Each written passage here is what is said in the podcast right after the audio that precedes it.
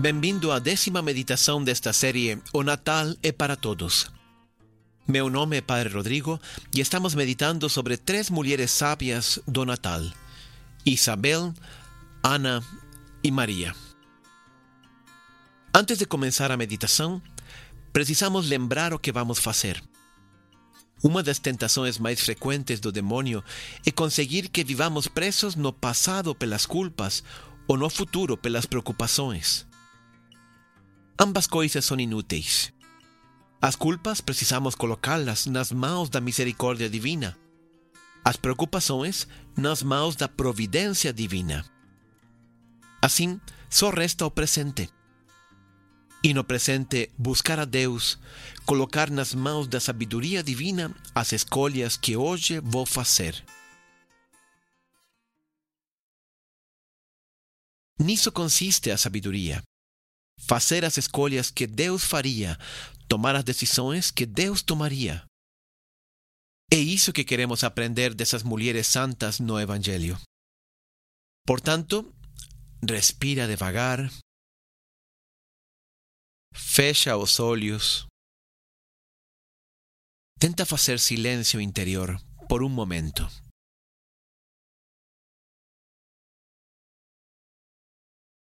A segunda mulher sábia do Natal é Ana. Sua história a encontramos no capítulo 2 do evangelista Lucas. Diz assim: Concluídos os dias de sua purificação, segundo a lei de Moisés, levaram-no a Jerusalém para o apresentar ao Senhor. Havia no templo uma profetisa chamada Ana, filha de Fanuel da tribo de Aser. Era de idade avançada.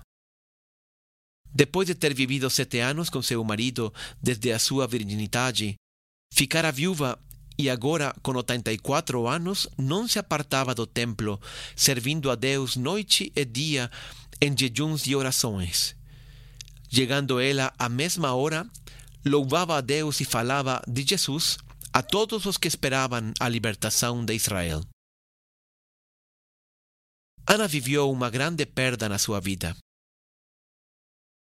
Tinha casado com o grande amor de sua vida, mas, depois de sete anos, perdeu seu marido.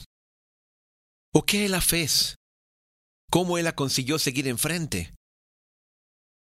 Quando um grande sonho ou desejo é bloqueado pela vida, nós temos que redirecionar esse amor a outro objetivo.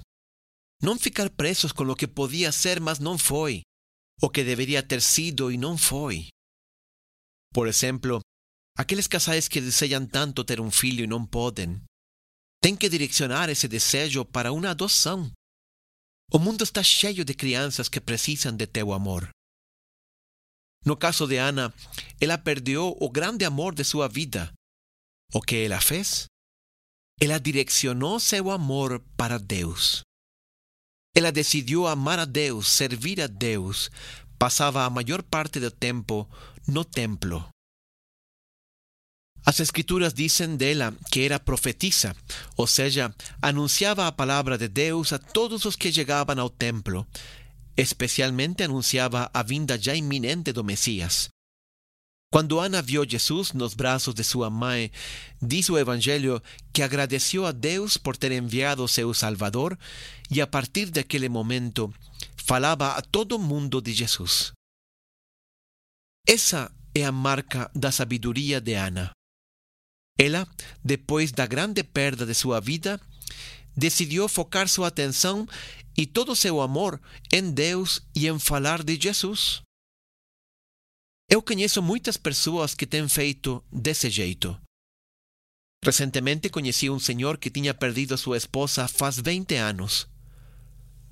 Eu perguntei para ele: E você não casou? E ele respondeu: Padre, não. Eu prometi a minha esposa amá-la até que a morte nos separe. Quando ela partiu, eu decidi amá-la até que a morte nos volte a reunir. Desde aquele momento, ele decidiu não se casar e dedicar-se a Deus e a seus filhos e netos. Muitas vezes nos focamos mais nos problemas, nas decepções, nas perdas da vida, que nas oportunidades que Deus nos abre depois dessas experiências. Onde está teu foco? Segue ainda, depois de anos, questionando Deus porque permitiu isto ou aquilo? Nestes dias de Natal, muitas pessoas se aproximam a Deus e à Igreja. Mais pessoas que em qualquer outro período do ano. Agora, mais que em outros momentos, as pessoas estão dispostas a escutar uma mensagem sobre Deus e sobre a fé. Por que não aproveitar essa oportunidade para falar de Jesus como fez Ana? Essa seria uma decisão sábia. Em troca de focar nos ressentimentos, na raiva, nas decepções, nas perdas, podemos focar em Deus e falar de Jesus. Estas mulheres sábias do Natal nos ensinam uma grande lição de vida. Isabel nos ensina a perseverar na confiança em Deus, não desistir apesar de que parece que Deus não escuta a nossa oração. Ana nos ensina a redireccionar o amor quando a vida bloqueia aqueles desejos profundos de nosso coração. Ela amou e realizou o sonho de casar com seu grande amor, mas depois as circunstâncias bloquearam seus planos, mas isso não foi suficiente para derrubar a Ana. Ela direcionou seu amor a Deus, a ser profeta para o povo de Israel que esperava em Deus. Ana aprendeu a realizar seu amor de um jeito diferente. Encontrou uma nova vocação. Não guardar mágoas, mas realizar nosso amor de um jeito diferente. Isso é sábio. Na seguinte meditação, veremos como Maria aceitou que Deus mudasse por completo seus planos. Se abandonou por completo nas mãos de Deus. Tudo isto não foi algo natural. Essas mulheres fizeram opções conscientes e livres. Elas tomaram a decisão de confiar, de entregar-se, de amar de um jeito diferente. Elas escolheram a vontade de Deus por cima da sua.